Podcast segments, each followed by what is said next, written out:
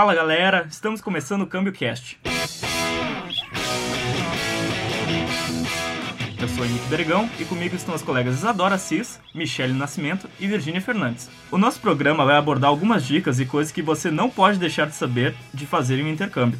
Para nos ajudar a criar este conteúdo para hoje, vamos conversar com Felipe Vargas, estudante de jornalismo da PUC-RS e que passou seis meses em um curso no Canadá. Felipe, tudo bem? Opa, tudo bom, pessoal?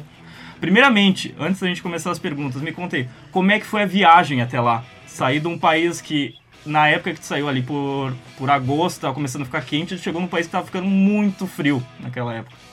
Cara, foi, foi, foi bem tranquilo. Eu, eu dei sorte de, que eu, de ir em agosto, que no caso é uma meia estação. A gente aqui tava. Acho que a gente tava terminando o outono e lá tava terminando a. Ou aqui a gente tava terminando o inverno e lá tava terminando o verão, perdão. Então tava, tava um clima meio, meio, meio tranquilo, assim, não foi um, um, um baque tão grande. Uhum. E quanto à questão da hora, das horas de viagem, assim, foi bem cansativo, imagino, chegar até o Canadá, como é que foi? Foi bem cansativo. No meu caso, em particular, como eu, eu, eu tava no processo de uma bolsa e, a, e o resultado dessa bolsa saiu bem, bem tardio, eu não consegui comprar passagem com muita antecedência e acabei fazendo muitas escalas e muita coisa assim, então deu um total de 35 horas Pô, para chegar lá. bastante. E normalmente, assim, como é que acaba acontecendo essas coisas? isso de da passagem? Tu acabou comprando muito caro? O que, que foi? É, saiu bem caro. Uh, assim, a, a passagem para América do Norte geralmente é um pouco mais cara. Pra, por exemplo, quem vai fazer intercâmbio na Europa acaba geralmente saindo um pouco mais em conta. E alguns lugares nos Estados Unidos também, mas no, no Canadá geralmente é, é. Felipe, só recapitulando o que tu falou que demorou pra sair a tua bolsa, o que, que aconteceu pra ela ter demorado pra sair? Então, na verdade, é um, eu participei de um processo seletivo da Bolsa ELAP, que é uma bolsa do governo canadense que eles oferecem todo ano para estudantes da América Latina. E é um processo longo, é um processo que, que vai de fevereiro, geralmente, no comecinho do ano, até junho e julho. E algumas bolsas são distribuídas já logo para o semestre seguinte, que inicia em setembro lá, e algumas para o próximo semestre, que seria janeiro. Então, no caso, para a galera que, que participa dessa seleção e acaba indo para receber a bolsa em janeiro, é tranquilo. A gente acaba, o resultado sai ali por junho e julho e, bom, tem até dezembro para se planejar. Mas no meu caso, eu fui selecionado já para essa primeira leva que iria em setembro. Então, o resultado saindo no final de julho, até aquelas funções todas de visto e, e tudo mais, foi, foi bem apertado. E como tu foi recebido no, no Canadá, as pessoas no geral te trataram tu sendo estrangeiro? Acho que esse é um, é um grande diferencial do Canadá, enquanto país que, que recebe intercambistas, que todos aqueles clichês que a gente ouve, assim, que a galera lá é muito receptiva e tudo mais, ah, eles são muito verdade, assim, a galera... É, tem até meme disso, né? Que dizem que os, cana- os canadenses são as, as pessoas mais legais do mundo, né? Elas são os Mr. Nice Guys, né? Exatamente, assim, é, é impressionante, é, chega a ser cômico o quanto eles tentam o tempo todo ah, te agradar e, e te tratar bem e saber se tu tá se sentindo à vontade, assim. E, e nesse quesito da recepção, a universidade também teve um papel bem importante que ofereceu diversas atividades pra galera que tava chegando. Eles oferecem, oferecem também um, um sistema parecido com o que a PUC faz com um amigo universitário.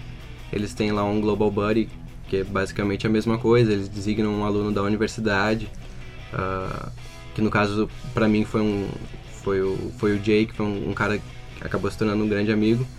Me me buscou no aeroporto, então no momento que eu pisei lá eu já já estava sendo acolhido pela galera, assim, foi bem legal. Ah, massa. E como é que ficou essa coisa, assim, acabou de falar das atividades que eles fizeram, como é que eram as atividades, mais ou menos, assim, era uma coisa meio... Ah, tu juntava uma galera pra um canto lá e daí falava, ô pessoal, agora se juntem, ou eles fazem umas brincadeiras, o que que era mais ou menos? É, assim, eles têm. ah, na- acho que na, na- América do Norte como um todo, na- nas universidades, eles têm um, ah, esse lance dos jogos esse- pra nas recepções e tal. Então, logo na primeira semana, antes do início das aulas, eles fazem uma semana de orientação, que eles chamam, que é, é basicamente isso. Eles juntam a galera em grupos grandes, depois se separam em grupos menores, fazem alguns jogos, algumas competições entre os grupos. Então é bem bacana, tu já sai dali conhecendo muita gente, porque tu acaba tendo que conversar com as pessoas para resolver os problemas que eles propõem e tudo mais. Então tu já sai dali com, com, com alguns amigos e, e com bastante suporte da universidade, assim, que em momento algum eles, eles te deixam na mão, assim. Uhum. Massa. E quanto à universidade que tu ficou, a gente ainda não sabe o nome dela, né? Tu podia falar um pouquinho pra gente dela, como é que ela era, onde é que ficava também, porque o Canadá é um Claro. país bem grande, né? Vamos Exato. começar por aqui. Então, vou começar a detalhar. Então, eu fui pra eu fui para Vancouver, mas não especificamente Vancouver, porque eu fui selecionado para Kwantlen Polytechnic University, que é em Surrey, que é uma cidade na região metropolitana de Vancouver. Mas é, é, é, é diferente daqui, porque a região metropolitana lá é, é muito menor. Às vezes a gente acha que é tudo muito grande lá fora, e no caso, Toronto é uma cidade enorme, realmente, mas Vancouver é uma cidade bem pequena. Então, a região metropolitana é- de, de Vancouver é, é muito menor que a região metropolitana aqui da, de Porto Alegre. É, isso é uma coisa que eu percebo até bastante com, a- com o pessoal do mais nor- do norte-americano mesmo, assim. Ah, algumas cidades que a gente tem como referência, muitas vezes do- dentro dos Estados Unidos até, são cidades que são pequenas e a gente não, não tem esse conhecimento. Vamos dizer, por exemplo, Memphis. Memphis é uma cidade de Tennessee, uma das maiores cidades de Tennessee, e Memphis tem em torno de 200 mil habitantes, 250 mil. Isso vai comparar com Porto Alegre, por exemplo, Porto Alegre tem 10 vezes mais ah, população do que isso. E Sim, foi difícil sim. tu te adaptar com essa diferença? Que sentido? Em sentido de, tipo, ser um lugar um pouco menor, assim. Não, essa questão geográfica eu acho eu, eu achei até bem positivo assim, porque eu a gente tem um pouco de receio de chegar num lugar completamente diferente, muito grande, onde tu vai se perder e, e Vancouver não, não não oferece essa possibilidade assim. Em 30 minutos caminhando, tu atravessa a cidade. É Em questão de tranquilo. adaptação, tipo, com comidas, com as pessoas, amizades, como é que foi? A adaptação é, é, um, é o fator chave, acho que para todo mundo que vai fazer intercâmbio.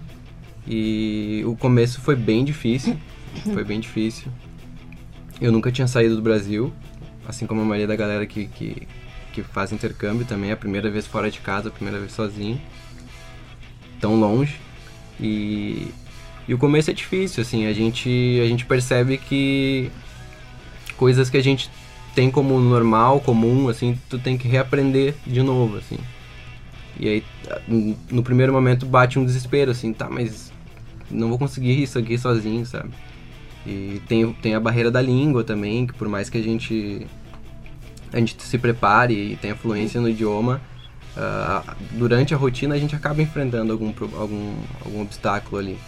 E as pessoas, elas super entendiam se, tipo, de repente tu não conseguia falar muito bem e tal. É, isso é um grande, é um ponto positivo, mais um ponto positivo do, do Canadá, assim, principalmente, acredito no Canadá como um todo, mas na, na West Coast, que é ali Vancouver, ah, é muito, são muitas culturas juntas, Tem muita gente de outros países, então ah, é até estranho o, alguém, tu, tu andar muito tempo e só ouvir inglês. É mais natural tu andar e ouvir muitas línguas na rua, porque as pessoas falam muitas línguas e, e elas têm essas, essa noção de que ah, o inglês não, talvez não seja a tua primeira língua. Então elas não, não te julgam por não saber alguma coisa, porque tem muita gente nascida lá que não sabe falar duas línguas, que só fala inglês. Então tu- o fato de tu estar tá falando uma outra língua, mesmo que tu erre alguma coisa, eles já admiram essa, essa capacidade. Massa. E ah, tu falou lá, lá atrás agora ah, que tu se sentiu um pouquinho perdido na cidade de primeira. Tu encontrou outros brasileiros lá com essa mesma situação que tu tava, assim, te sentindo perdido e ah, encontraram o Felipe e você não vai pensar, meu Deus, é o meu porto seguro, é o Felipe. Muito, muito. Isso acontece demais. Ah, até porque eu acho que em qualquer lugar do mundo que tu for, tu vai encontrar brasileiros. É uma coisa impressionante. Eu, eu viajei um pouco pelo Canadá também, não adianta. Não, não tem como andar quatro, cinco quadras sem ouvir alguém falando português em qualquer lugar do planeta, eu acho. E, e no começo, sim, ah, a- gente fica mentalmente cansado de estar o tempo inteiro, porque no começo tu ainda tem que pensar um pouco pra estar falando inglês.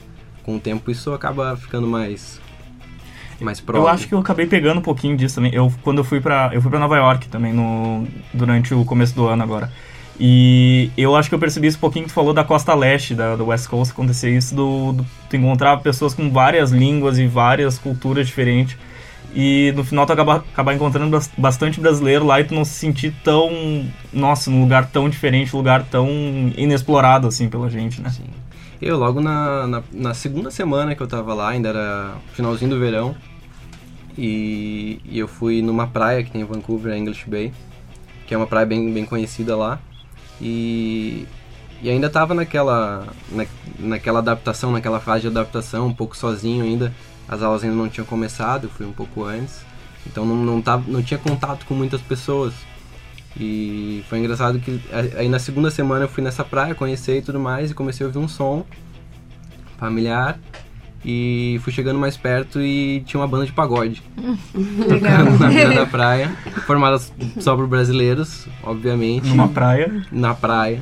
E, e uma galera em volta e, obviamente, todo mundo, todo brasileiro que passava por ali parava e já, ah, Brasil e tal. Então, já juntava e, ah, aí, tá aqui há quanto tempo, que tá fazendo? Então, é, é, bem- é, é, é bom, assim, a gente encontrar conterrâneos. E sobre essa situação dos brasileiros te ajudarem, tu ajudar eles, como é que é chegar num país sem conhecer ninguém, sabendo que tu vai ter que fazer as coisas pra ti e sem suporte? É assustador. É, acho que a definição é, é essa, é assustador. Ah, a gente. Eu, eu costumo dizer que a gente, não te- a gente não consegue imaginar isso, assim, porque. Enfim, eu já, já moro sozinho aqui. A gente trabalha e faz tudo sozinho aqui. Eu achei que não teria esse problema de, de estar sozinho em algum lugar, porque ah, a rotina é essa, assim, a gente já, já, já tá acostumado. Mas no momento que tu te vê sozinho em outro lugar, assim, tão longe, com a barreira da língua e eu acho que o, o principal tendo que aprender coisas que tu não te dá conta que tem que aprender. O maior exemplo que eu, um exemplo que eu, que eu sempre dou para meus amigos é no, no primeiro dia que eu cheguei, eu cheguei com, eu cheguei do aeroporto, tal, conversei com esse com o Jay, esse aluno da universidade que me buscou. Ele me deixou em casa e, e eu tava com muita sede, porque o clima é muito seco no- lá pra cima. E, e eu não, enfim, tinha recém-chegado, não, não sabia nem onde comprar nada. E aí eu tava sozinho em casa, porque o- eu tava num Airbnb e o, e o rapaz não tinha chego ainda e tudo mais. E eu, e eu fiquei naquela dúvida, será que dá pra tomar água da torneira ou não dá pra tomar água da torneira? Porque tem lugares que é bem ruim a água da torneira. E, e tem lugares que são, por exemplo, todo mundo sabe, todo mundo sabe não, mas é, é sabido que Nova York tem uma das melhores águas de torneira do mundo. E aí é uma coisa básica, assim, poxa, água da torneira, sabe? E tu fica naquela dúvida. Então, é, é uma coisa tão minúscula e, e são e a tua rotina no começo se constitui nessas pequenas redescobertas de coisas que tu tinha como certeza. sabe? É, se bem a água não parecer água de Porto Alegre no verão, saindo da torneira, tá tudo bem, né? E, É, o, esse foi, o- foi, o, foi o parâmetro. e o que mais? e o que mais te chamou a atenção em morar no Canadá? Cara, é, é, é difícil pensar em um fator ah, em específico, mas também ao, ao mesmo tempo é inevitável não, não falar da segurança, da, da sensação de segurança que a gente tem, que a gente tem lá. Ah, ainda mais saindo, saindo daqui e tudo mais, a gente chega lá com uma com certos, com certos vícios assim de, de, de segurança, de se cuidar e tal na rua. E com o tempo tu começa a perceber que tu vai baixando as tuas defesas e, e tu começa a, a, a que- a questionar certas coisas. Assim, nossa, eu faço isso, sabe? Tipo, é tão absurdo eu ter que fazer isso quando eu sair de casa, sabe? É, é curioso, assim. Acho que o impacto da, da segurança é o primeiro que a gente sente. Até agora tu trouxe bastante vários pontos positivos assim em relação ao Canadá, mas tu passou por alguma dificuldade, seja ela econômica ou alguma coisa que tu não te sentiu bem confortável assim em outro país? Sim, eu acho que quem, quem disser que não vai mentir. é impossível a gente sair tão tanto do nosso do nosso contexto e não se sentir desconfortável em algum momento. Ah, o primeiro perrengue que eu passei foi foi bem básico, que foi arranjar um lugar para dormir, um teto, porque eu cheguei, uh, tinha pago alguns dias no Airbnb, mas a ideia era alugar um lugar, enfim, como eu ia passar seis meses lá, não tinha por que ficar gastando tanto. E chegando lá eu descobri que o mercado imobiliário em Vancouver é muito, muito concorrido e muito caro. E eu não, não enfim, a gente não acompanha, é outro, outro universo. E eu passei acho que umas duas semanas assim, três ou quatro horas por dia procurando na internet lugares para ficar e ligando para pessoas e, e não conseguia um, um lugar para ficar. Mas em nenhum momento tu ficou na rua. Tu não, graças a Deus. É isso aí. Virar mendigo. Se ficasse ainda tudo bem, porque ainda não tava tão frio, mas é. daria pra dormir um pouquinho na rua, assim, Virar numa mendigo praça, no Canadá, ser meio, ia ser meio É. chique, mas... Um mendigo, um mendigo gringo, né? Mas eu, eu acabei sentindo um pouquinho disso também quando eu fui pra, pra fora, quando eu viajei pra Nova York. Porque eu acabei passando. Eu fiquei num hotel em Manhattan, né? No, quando eu fui. E assim, era uma, uma coisa bah, que tu via que era de outro mundo, porque quando eu ia pra fora de Manhattan, quando eu ia pra fora da, da grande metrópole de Nova York, eu via que as coisas lá fora eram muito mais baratas, elas eram na verdade também muito mais afastadas do, da, dos locais, do, tanto da, dos hotéis, do, dos outros estabelecimentos. Mas era meio que um era um peso e cada, uma medida para cada uma das coisas que aconteciam, entendeu? E acabei falando depois com uma, uma guia turística que lá da lá de Manhattan mesmo, e ela falou pra gente que, por exemplo, em volta do do Central Park ali, em Manhattan, o, o aluguel, não, desculpa, a compra de um, de um apartamento custava em torno de, no mínimo, 4 milhões de dólares para tu conseguir fazer alguma coisa. Então, tu para pra imaginar, é muita grana, se for pra pensar. Agora a gente, e a gente ah, vai botar isso pra reais, depois converte pra mais ou menos que 13 e alguma coisa, tu leva a 12 milhões de reais um, um apartamentinho. Sim. Então já tem que. De lição a gente tira que já é bom dando, ir dando uma pesquisada antes de sair daqui, né? É. E tu já passou por mais algum perrengue lá que, que tu. Alguma situação Além, que tu é. não tenha gostado, alguém que foi preconceituoso contigo por ser brasileiro, alguém que te tratou mal em algum momento. Embora isso seja Ah. um pouco difícil, conforme que tu falou, né? É, lá, lá eu acho bem. É, é complicado passar por, esse, por esse, essa questão de mais de discriminação. Até pela, pela bagunça cultural que tem lá. Ah, perrengue é o que eu posso. que eu me lembro. Fora essa questão de, de aluguel e casa que, que é o mais complicado. Algumas vezes no, no começo, assim, pra. É curioso a adaptação porque a gente aprende inglês, a gente estuda inglês e tudo mais. E, e a gente tem, acredita que tem um nível determinado de inglês suficiente para conversar. E aí às vezes tu chega e se depara com pessoas falando inglês com algum sotaque, alguma coisa assim, e, e tu simplesmente não consegue se comunicar. Isso é, é, é muito frustrante, assim. Eu acho que a pior parte é falar rápido também, que é outra coisa que Demora, assusta, demora. demora. porque, ah, daí, tá, vamos botar na situação, nós fizemos muito tempo cursinho de inglês aqui, ah, estou preparado, fiz 10 anos de, de wizard, de cultura inglesa, só que tu tá sempre ouvindo aqueles listening e é sempre uma pessoa falando pausadamente, Exato, com uma, exato. uma postura, e daí tu chega lá na hora, o cara chega a enrolar a língua na tua frente, assim, falando, e tu fica tipo, what? É, exatamente. Não, não tá acostumado com um motorista do ônibus que quer arrancar e tá te perguntando um negócio, entende? Ele tá falando su- super rápido porque ele precisa arrancar e tal. Exato. E além de Vancouver, tu passou por algum outro lugar no Canadá, Felipe? Eu tive em Toronto também por alguns dias. ah, é, no Canadá. E algumas cidades ah, ali próximas a, a Vancouver, Whistler e Pemberton. Algumas cidades mais afastadas, não, não muito turísticas, assim, mas. Uhum. E tu foi de uma. Então, como tu falou, tu foi pra Toronto, foi de uma ponta a outra, então no Canadá. Tu foi do oeste ao leste, né? Literalmente. E tu sentiu alguma diferença cultural entre os dois lados, assim, tu sente entre o leste. Acho que provavelmente talvez pela língua, porque Vancouver fica mais próximo do pessoal que fala francês e Toronto ah, o pessoal que fala inglês mais. Como é que. Como é que. Sentiu alguma ah, diferença real nisso? É, acho que a diferença não, não impactou tanto. Eu acho que um pouco do estilo de vida. É como se a gente fosse comparar ah, estilo de vida, não sei, em Porto Alegre no Rio de Janeiro, por exemplo. por, uh, por Toronto ser uma, uma cidade. Acho que seria mais comparar São Paulo e Rio de Janeiro. Porque Toronto é uma cidade mais industrial, uma cidade mais cinza e muito grande. Uma cidade enorme com um trânsito caótico. Uh, na medida do possível para o Canadá, né? Não, não, não é como São Paulo, assim.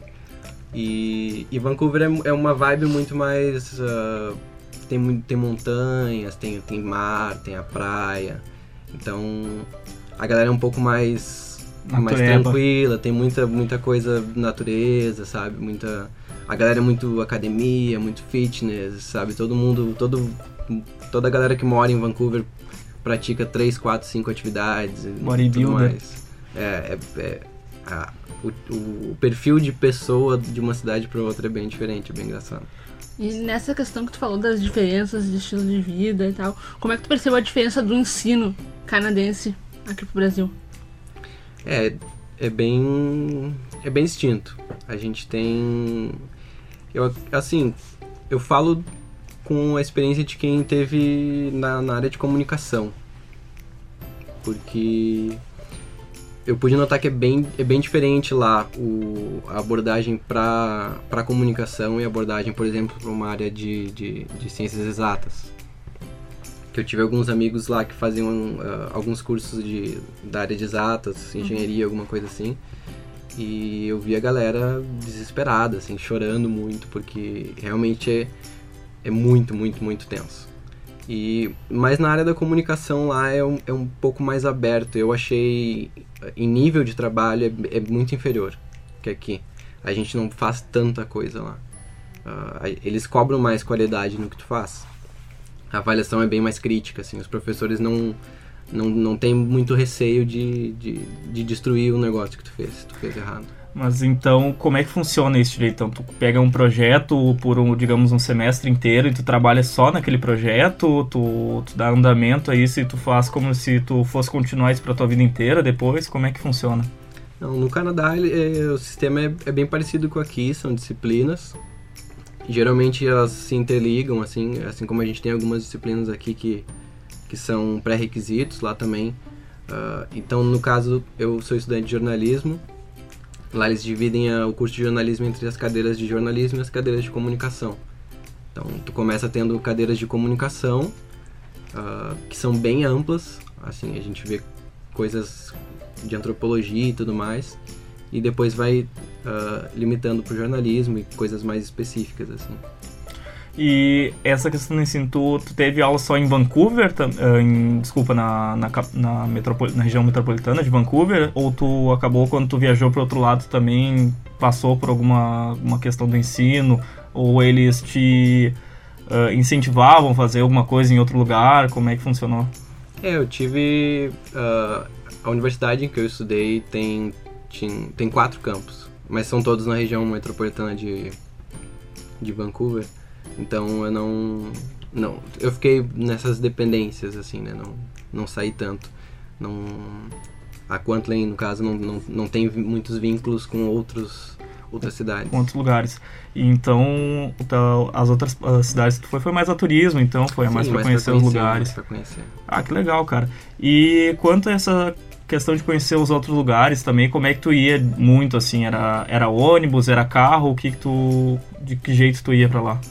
Então, uh, dentro de Vancouver e da, da, da Colômbia Britânica, que é a província, no caso, lá no, no Canadá, onde, onde fica Vancouver, uh, o transporte público é muito bom e funciona muito bem. Então, uh, dá, dá, tranquilamente para viver lá sem, sem carro, por exemplo, assim, não é uma necessidade. Tanto que uh, muita gente opta por não usar carro, não não tem um trânsito tão intenso lá, por isso. Porque o transporte público é bem. ele, ele funciona bastante, assim. Isso vale para as viagens entre as cidades também, tipo. Entre as cidades mais próximas, uhum. sim. Aí a gente até consegue usar transporte público para algumas cidades uh, dentro dessa região metropolitana, assim.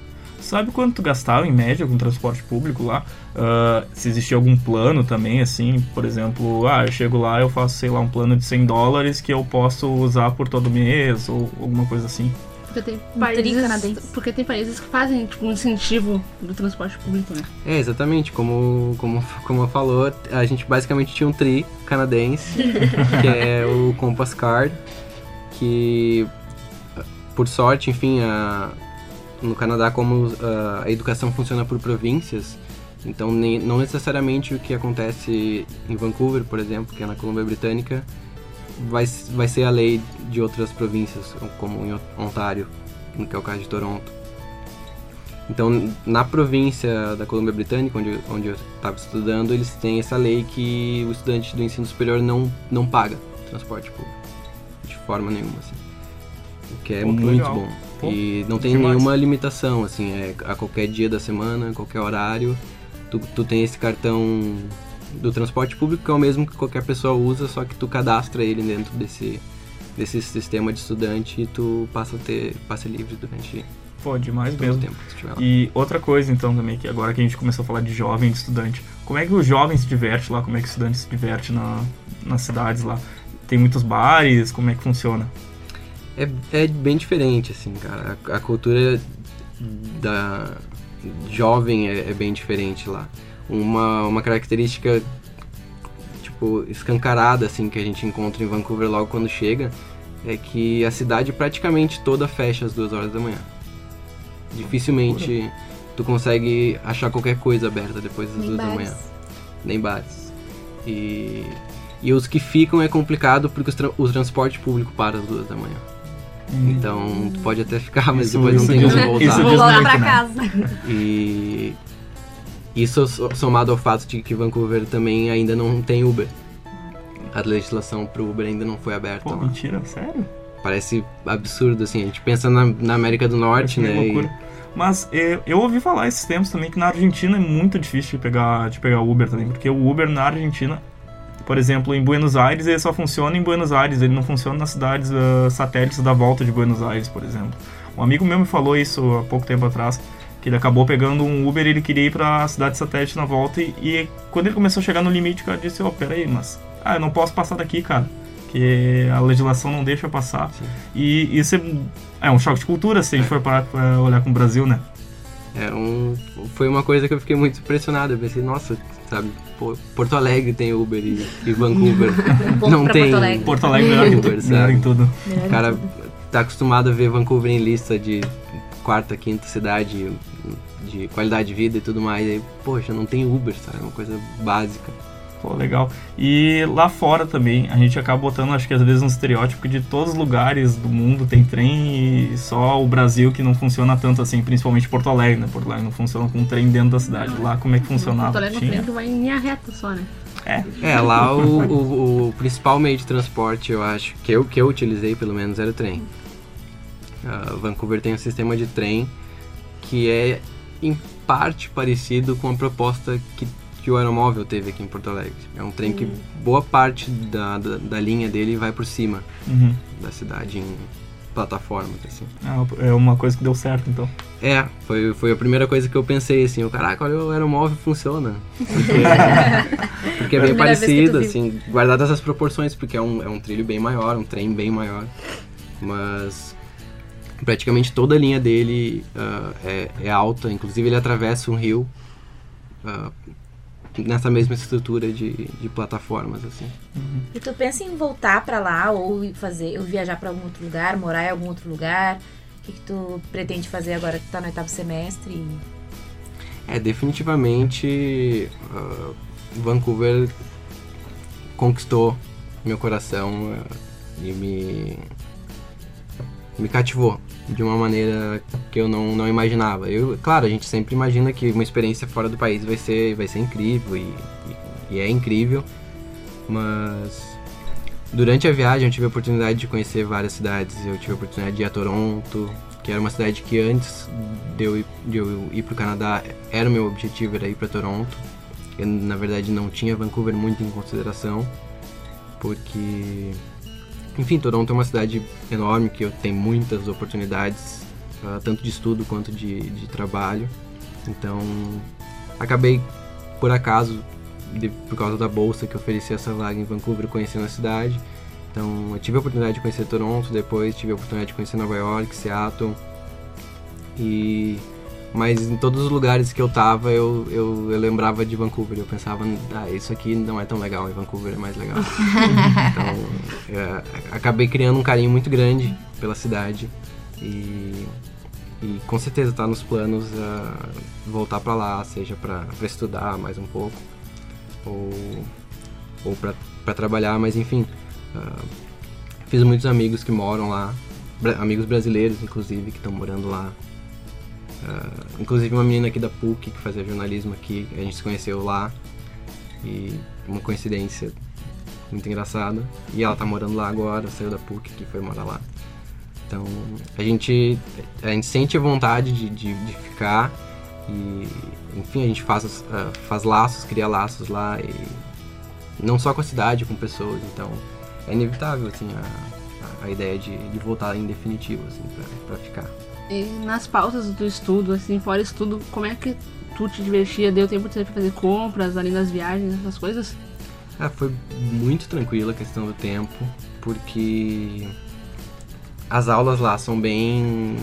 Uh, a carga horária, como eu disse, não, não só a uhum. carga de trabalhos, mas a carga horária é muito menor. Eu estava fazendo quatro cadeiras, que seria equivalente a 12 créditos aqui pra gente, e eu tinha aula quatro dias por semana. E geralmente a aula durava três horas. Era uma, é uma aula de duas horas e meia, três horas. E geralmente pela manhã ou em algum momento da tarde. Então eu tinha o resto do dia livre. E não, como eram quatro aulas, a sexta-feira também não tinha nenhuma cadeira, então tinha sexta-feira. E o próprio fim de semana, então uh, tinha muito tempo livre, muito tempo. Que no começo é, são várias etapas. No começo é muito bom, é, é, maravilhoso, tem um monte de tempo livre. Aí começa a chegar o inverno e começa a ficar muito frio. e aí tem muito tempo livre, mas não tem muito o que fazer. E aí começa a ficar um pouco tedioso. Mas aí tu começa a te acostumar com a cidade novamente e descobrir coisas. Então dá pra fazer muita coisa. Eu. Desculpa te interromper, obrigado. Capaz. Eu consegui, consegui aproveitar bastante lá, consegui conhecer muitos lugares durante a semana mesmo, não tinha muito problema por, por ter bastante tempo. Assim. E agora tu tocou num ponto também que a gente acabou nem conversando muito questão do frio, como é que foi pegar esse frio? Muitas vezes tu pegava o quê? Menos 20 graus, menos 17, neve, coisa que obviamente a gente não tem no Brasil por, por a gente ser um país muito mais próximo do trópico e tudo mais. Então, a minha dica que eu posso dar é que quem não gosta de frio muito, assim, quem, quem é, quer ver neve e tudo mais, mas não gosta muito de frio, é ir para Vancouver realmente. Uh, o inverno rigoroso em Vancouver chega a menos 7 graus. Enquanto em Toronto e outras cidades uh, no Quebec está tendo menos 22, menos 25. Então uh, é muito, muito tranquilo assim. O inverno lá não é tão diferente quanto o inverno daqui, claro, guardadas as proporções de novo. Uh, com com a roupa certa e tudo mais. Tu precisa comprar roupas certas lá então, né? É, sim, claro, as roupas que a gente usa aqui no inverno não, não, não vão dar conta. Não vão dar conta lá. Mas.